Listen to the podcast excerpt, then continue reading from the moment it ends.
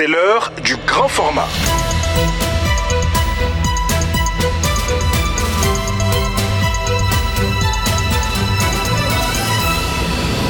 Mam Bonsoir, journée mondiale du tabac célébrée ce 31 mai, ce qui signifie un décès toutes les 10 secondes. Nous parlerons de l'impact du tabac sur les plus jeunes au Mali.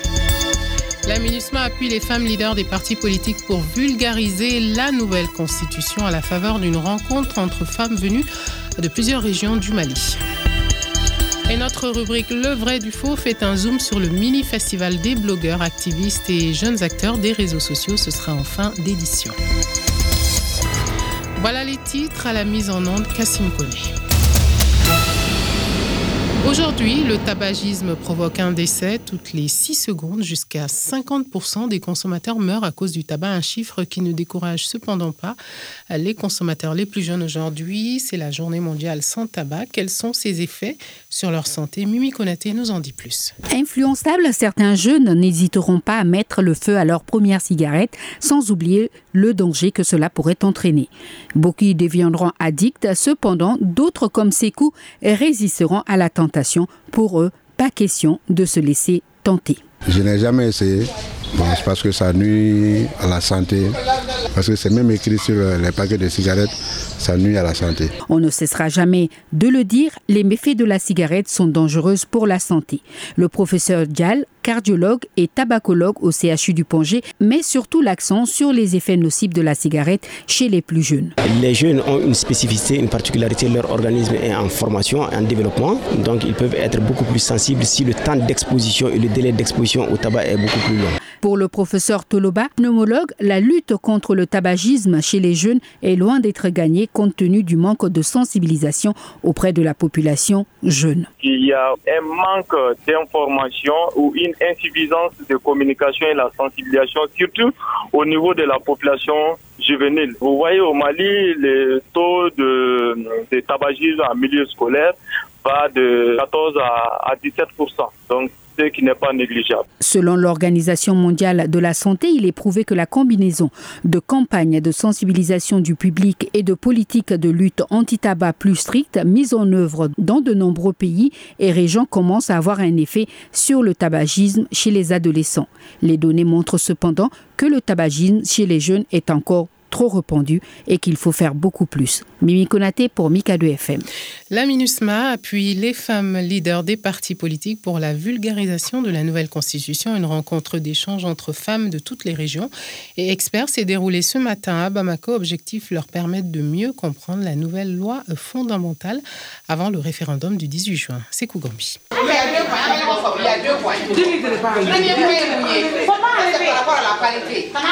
La rencontre a donné lieu à des discussions parfois houleuses entre ces femmes leaders des partis politiques autour de la nouvelle constitution.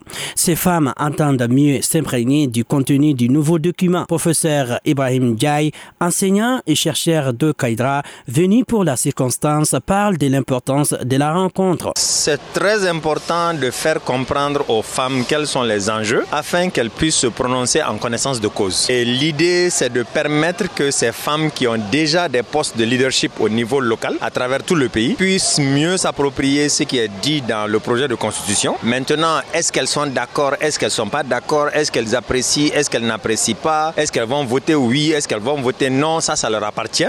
Cette nouvelle constitution ne passera pas sans l'adhésion des femmes. Elles sont au début, au milieu et à la fin du processus référendaire. Leur rôle est essentiel, explique Maï Nyari, experte et membre de la deuxième commission de la rédaction des constitutions. C'est très difficile de mettre un pays sur les rails sans les femmes. Le rôle de la femme dans hum, la gouvernance ou la gestion du pays qui est basé aussi sur la gouvernance des familles est très très important. C'est un maillon important de la chaîne. Donc ces femmes-là doivent être outillées. Elles doivent avoir toutes les informations qui vont les permettre de prendre des décisions favorables aux femmes, mais non de façon générale, de prendre des décisions qui sont favorables au pays et aux citoyens. De son côté, Maïga Oumoudambele, porte-parole des femmes leaders des partis politiques, appelle les femmes du Mali à mieux prendre connaissance du contenu de la nouvelle constitution avant les jours du vote. C'est Kougambi, Mikado FM. Et ce projet de constitution fait la part belle au genre pour la représentante du réseau des jeunes femmes femmes leaders. Cela ressort dès le préambule de la nouvelle constitution avec la garantie de droits humains pour les femmes et les enfants. Sanyogo Nyanya nous en dit plus au micro euh, de Sori Ibrahim Maïga quand nous regardons vraiment les préambules, et nous voyons déjà à l'alinéa 10 qui décide vraiment à promouvoir le bien-être social. Et quand nous parlons de bien-être social, euh, les femmes se voient directement euh, concernées. Et quand nous voyons aussi l'alinéa 17 qui s'engage à garantir le respect des droits humains, en particulier ceux de la femme, de l'enfant et de la personne vivant avec un handicap, et euh, nous voyons vraiment que la, les, les préambules parle vraiment de ces engagements qui sont là de lutter contre toutes les formes de violence et nous nous reconnaissons vraiment dans le préambule de, de, de la Constitution du Mali.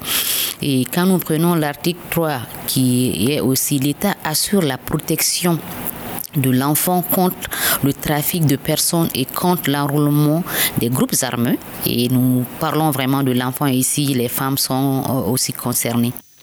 À l'instant, Sanogo Nyanya à l'occasion de la rencontre de ses sur le genre et le processus électoral. Une équipe de jeunes blogueurs activistes est allée à Menaka visiter les réalisations de la MINUSMA et échanger avec les bénéficiaires de projets financés par la mission onusienne. Des blogueurs réunis au sein de la coordination pour la défense des intérêts des populations ont visité la Maison des artisans, un site de déplacés internes et échangé avec les communautés. Visite suivie par Seydou Traoré. Les blogueurs ont pu visiter les deux projets de réduction de violence communautaire destinés aux jeunes filles de Menaka, puis échanger avec les bénéficiaires. Cette première étape a été bouclée par des discussions directes entre blogueurs et artisans ainsi qu'avec les responsables de la société civile. Ibrahima Yoromaïga, chef d'équipe des blogueurs. On a compris que beaucoup de gens ne sont pas informés du mandat de l'aménagement ici à Menaka.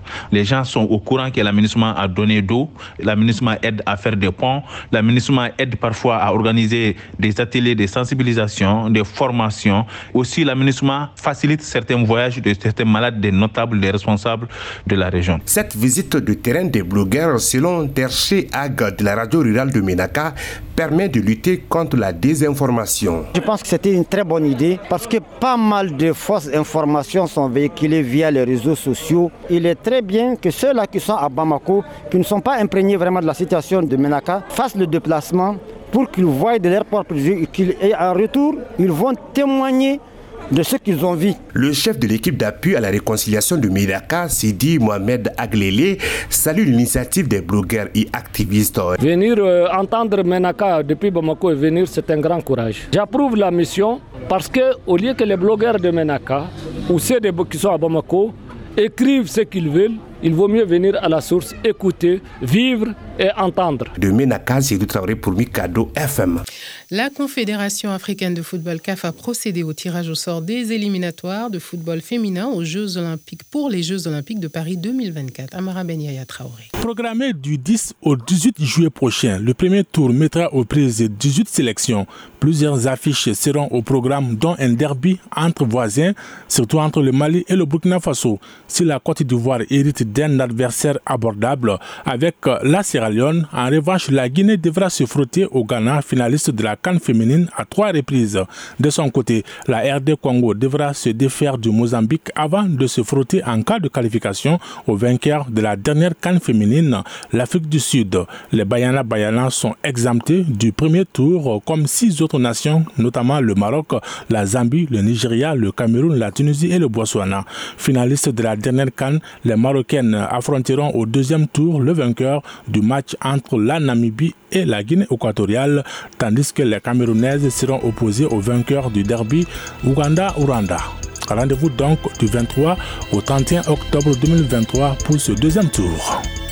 Hors de chez nous, en Centrafrique, le président Faustin Archange Touadéra annonce qu'il soumettra au référendum une nouvelle constitution qui lui permettrait de briguer un troisième mandat alors que l'actuelle constitution le lui interdit. La date a été fixée au 30 juillet par décret du gouvernement. Pour rappel, Faustin Archange Touadéra a été élu en 2016 puis réélu en 2020 alors que moins d'un électeur sur trois a eu la possibilité d'aller aux urnes pour des raisons de sécurité.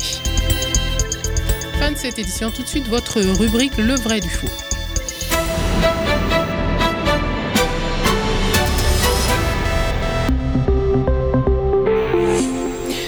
Rubrique Le vrai du faux, ce mercredi, fait un zoom sur le mini-festival des blogueurs, activistes et autres acteurs des réseaux sociaux, un événement organisé à l'occasion de la journée internationale des casques bleus à Mopti. Aboubacar Kongolba est le promoteur de Douanza Info. Il se dit désormais très outillé sur le mandat de la MINUSMA. Il est au micro de Barké Sissé.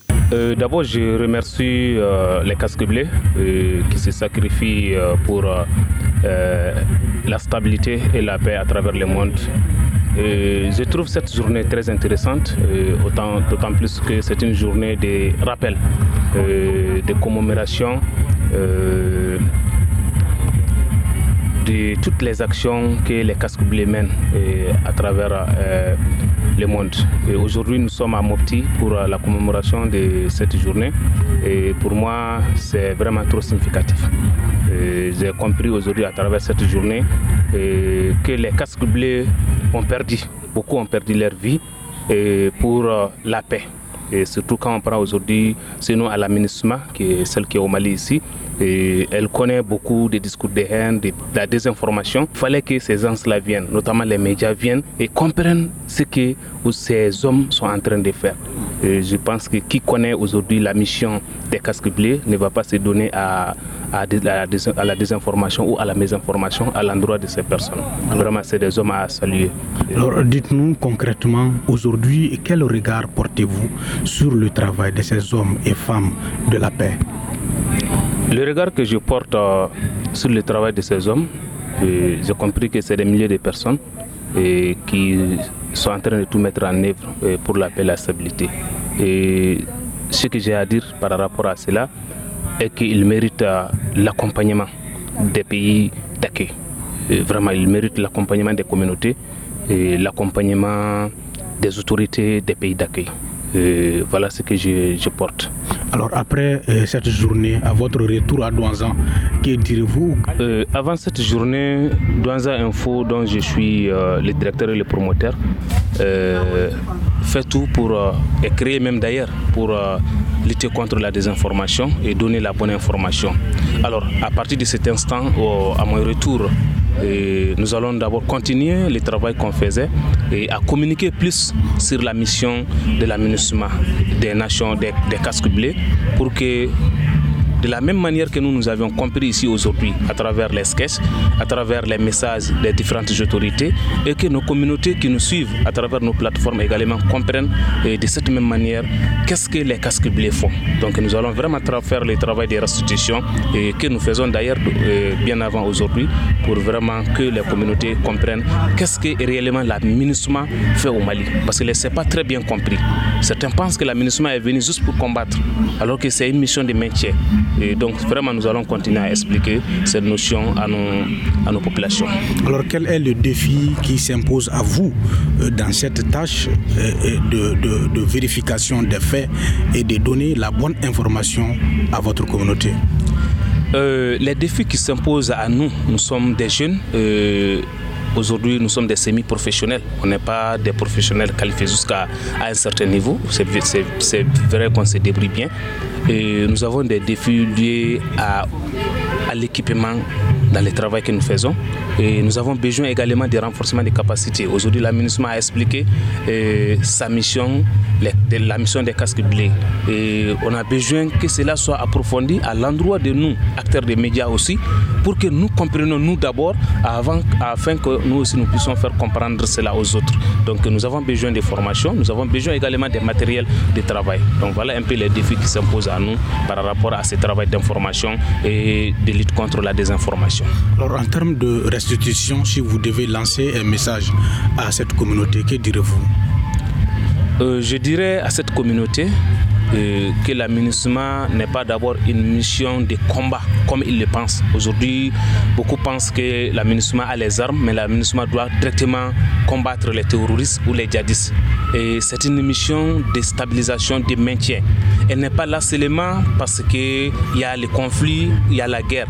Elle est là également pour réhabiliter rétablir l'ordre dans plusieurs secteurs, notamment l'éducation, la santé et d'autres secteurs. Donc l'aménagement est là également pour accompagner l'État malien par rapport à tout ça. Donc tout comme les autres casques bleus le font à travers le monde. Donc je dirais également à la population, réellement les objectifs de la mission de la Je pense que ça va être la première chose qu'on doit faire. Les mandats même. Qu'est-ce que le mandat dit? Le mandat de la dit. Il faut que les populations comprennent cela. Telle va être notre première mission. À l'instant, Aboubakar Kongolba, promoteur de Douanza Info, interrogé par euh, Barké Sissé, envoyé spécial dans la région centre. Merci d'avoir suivi euh, la rubrique Le vrai du faux. Bonsoir.